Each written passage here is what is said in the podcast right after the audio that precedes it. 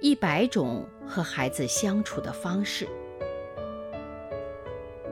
成长是一场旅行，我们和孩子一同启程。大家好，我是王宇。学会和老师相处。小林去参加家长会，班主任表扬女儿学习成绩很好，不足之处呢是上课偶尔会顶撞老师。感觉这个孩子很骄傲。女儿从小聪明伶俐，小林担心女儿有优越感，失去了平常心，变得不脚踏实地了。回家后，小林问女儿：“老师们都说你有些骄傲，还顶撞老师，是不是这样啊？”女儿万分委屈：“他们怎么都这样说呢？”然后哇的一声哭了起来。这一哭，小林突然意识到自己把问题说得太严重了。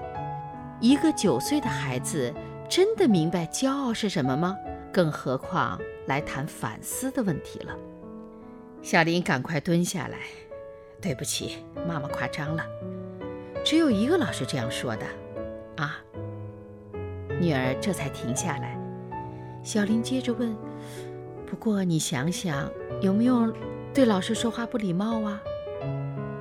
女儿想了想，说：“思想品德课上，老师要求回答看电视的意义。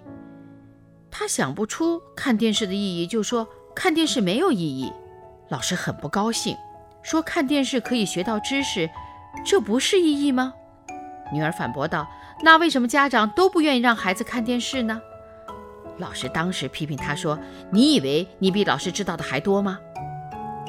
小林很欣赏女儿的质疑精神，但这个优点有时候会给老师带来一些不方便。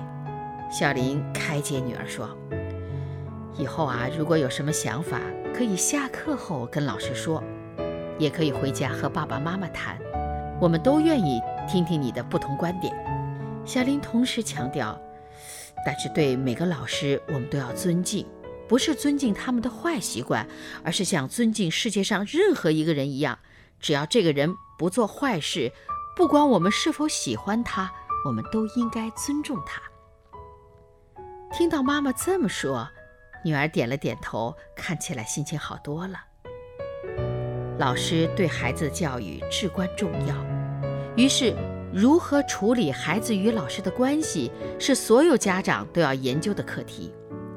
让孩子学会和老师相处，不让他们失去对老师的信任，同时不失去自己独立思考的能力。